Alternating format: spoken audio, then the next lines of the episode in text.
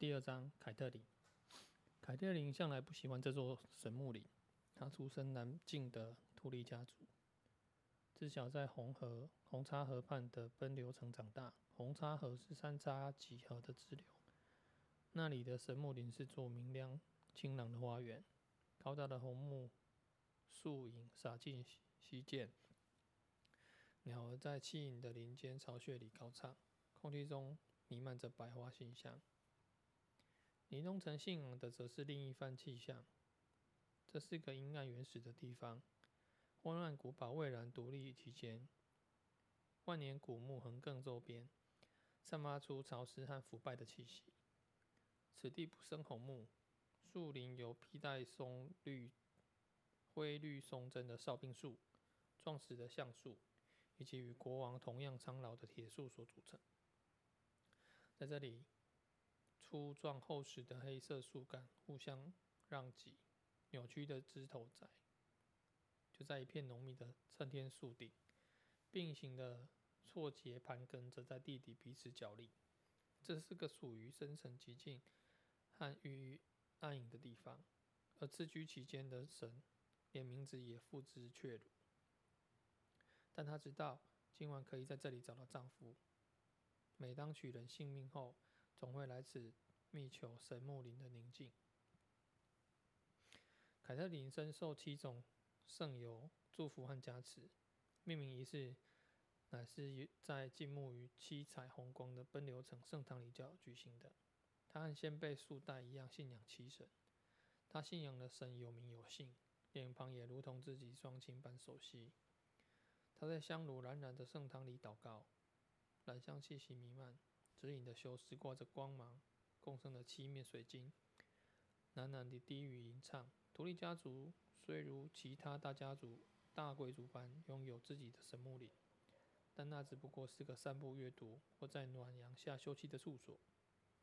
经脉神明向来是圣堂里的事。奈德为他建了座小圣堂，好让他有个面向，有个像七面之神咏唱的地方。然而，史达克家族体内能依旧流淌流淌着鲜明的血液。他信奉那既无名号亦无容貌的远古诸神，那些属于苍翠树林、鲜明与消失的森林之子的共同信仰的神。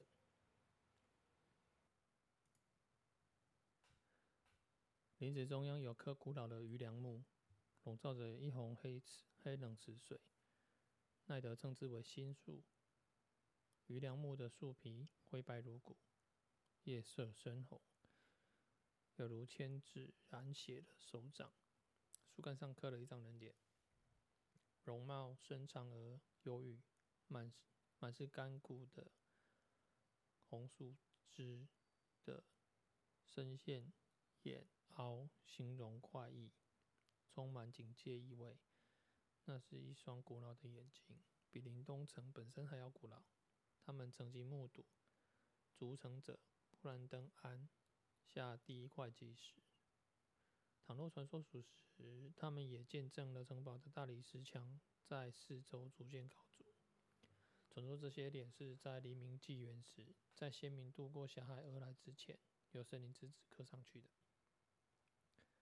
南方的南方的榆梁木，早在千年前便遭砍伐、燃烧殆尽。只在千面与上面还有绿人静静地守护、地看守。然而，在北京一切都迥然不同。不同，这里每一座城堡都有自己的神木林，每片神木林都有一棵杏树，每棵杏树都有一张人脸。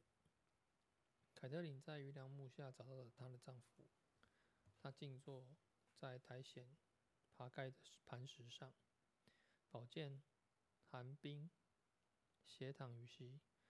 而他正用那漆黑如永夜的池水清洗血剑上血污，经年累积的腐殖质厚厚的覆盖在神木林土地上，吸走了他的足印，但余良木那双红眼却仿佛紧跟不舍。奈德，他轻声唤道。他抬起头看着他，凯特琳。他的语调庄重而遥远。孩子们呢？他总是会会先问这句：“都在厨房里，为了要帮小狼们取些什么名字正吵架呢？”他把披风铺在林地上，然后在池边坐下，背靠鱼梁木。他感觉得到那双眼睛正盯着他看，但他竭尽所能的去忽略他。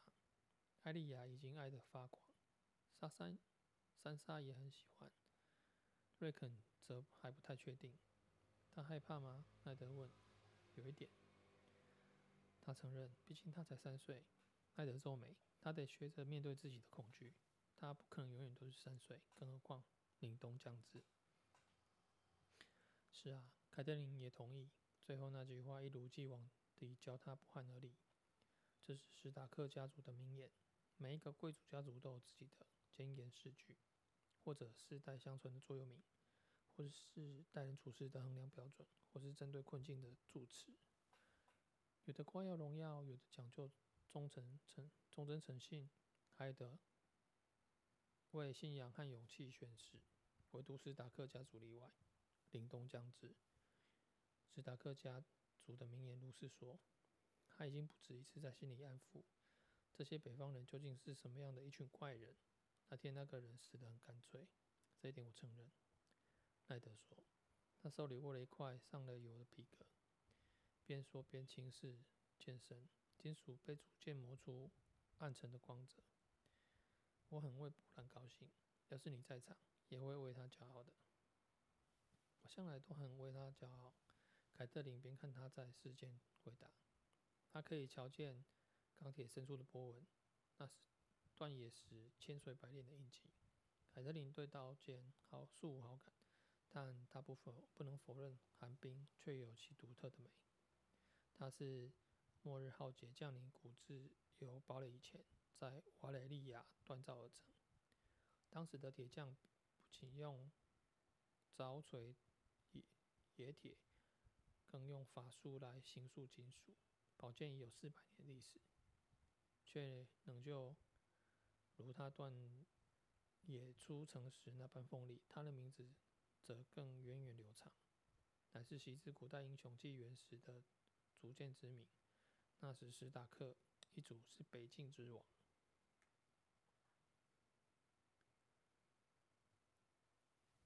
这已经是今年第四个逃兵了。奈德沉着脸说：“那个可怜的家伙已经疯了一半，不知什么东西把他吓成那副德行，连我说话都起不了作用。”他叹气。按写信来说，守卫人的兵力只剩不到一千，不只因为逃兵，他们派出去的巡逻队也损失惨重。是野人的关系吗？他问。还会有谁呢？奈德举起寒冰扶手，审视手中的冰冷钢铁，恐怕情况只会越来越糟。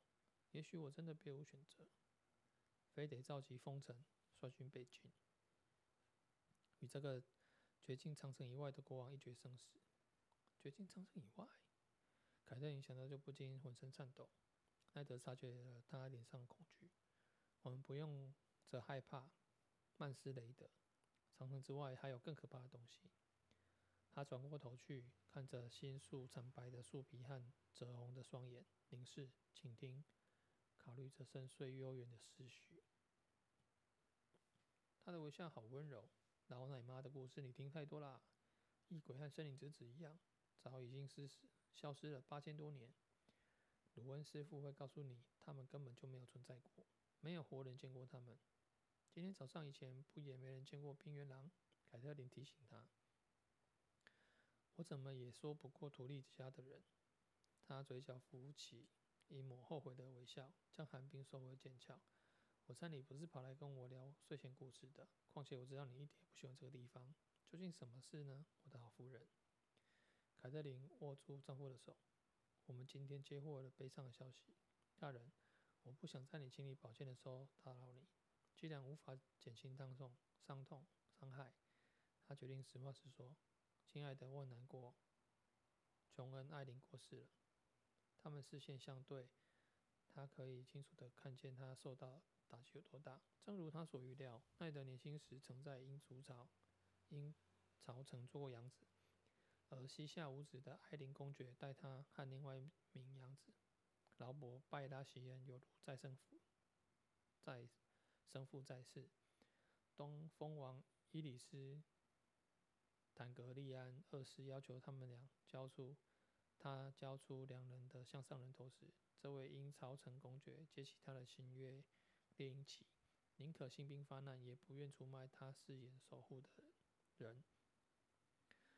就在而就在四五年前的那一天，这位再生生再世生父又成了奈德的连襟。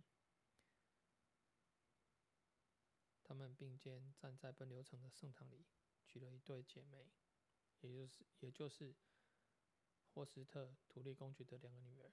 琼恩，他说：“这消息确实吗？信上有国王的印鉴，且是劳勃亲手写信。”他说：“艾琳公爵走得很仓促，就连派席尔国师也束手无策。不过国师给他喝了罂粟花奶，所以琼恩并没有受太多的。”折磨，我想这也算是最后的一点慈悲。他说，他看见他脸上的悲伤，但他最先想到的还是他，你妹妹。他问，还有琼恩的儿子，他们有他们的消息吗？信上只说他们安然无恙，并已返回了阴曹省。阴曹城，凯特琳说：“我真希望他们回的是奔流城。阴曹城高耸孤绝，那里一直是她丈夫的地盘。”并非她的归宿。琼恩大人的回忆肯定会萦绕阴曹城里每一块石头。我很了解妹妹，她需要的是家人和朋友的支持与陪伴。你叔叔不是正在艾琳谷中等她？我听说琼恩命任命他做了邪门骑士。凯特琳点点头。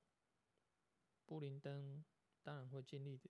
尽他所能照顾他和他儿子，可是，那么你去陪他吧。奈德劝促，把孩子们一起带去，让他的居所充满欢笑和喧闹。那孩子需要其他同伴的陪伴，你妹妹更不应该独自哀悼。如果我能去就好了，凯特琳说道。信上还说到别的事，国王正在前往临冬城的路上，他要找你共商国事。奈德好一会才理解他话中含义，但当他恍然大悟时，眼中阴霾顿时一扫而空。劳勃要来？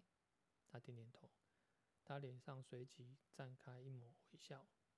凯特琳真希望自己能分享此刻他此刻的喜悦，喜悦。但他在庭院里听到了传闻，说是只有子病人死在雪地里，喉咙中有有根断裂的鹿角，恐惧如同。毒蛇般在他心里卷曲，但他迫使自己在这个他所深爱的男人前面强颜欢笑。这个不相信任何预兆的男人，我就知道你听了会高兴。他说：“我们应该通知和你在长城的弟弟。”对对，当然，他同意。班一定想来，我请鲁恩师傅派他最快的鸟儿送信去。去。奈德直起身，也拉他起来。该死！我们有多少年没见了？他居然没有特意通知我。信上有有否注明大约有多少人会来？我想至少一百个，一百位骑士吧，加上他们为首，他们的随从，还有这个数目一半的自由骑手。瑟西和他们孩子的也都来了。那么为他们着想，罗伯老伯不会走太快的。他说也好，这样一来我们才多点时间准备。王后的哥哥也在队伍里，他告诉他。奈德听后脸色立刻一沉。凯特琳很清楚，他很清楚，他对王后的家族素无好感。凯岩城的尼兰尼斯特家族当年是最晚加入劳勃势力的大贵族，只等到胜败情势明朗化后，方才表态。而奈德始终没有原谅他们。也罢，如果劳勃来访的代价是这些兰尼斯特家的讨厌鬼，那也就认了吧。只是听起来，劳勃好像把他们。半个宫廷的人都带来了，国王走到哪儿，王国就跟到哪儿嘛。他答道：“看看那些孩子，倒也不错。上次见到见到那个兰尼斯特女人，劳勃最小的儿子还在喝她的奶水。一转眼都几年了，他现在应该多少？五岁了吧？托曼王子七岁了。他告诉他，和布兰同年。奈德，请你小心措施。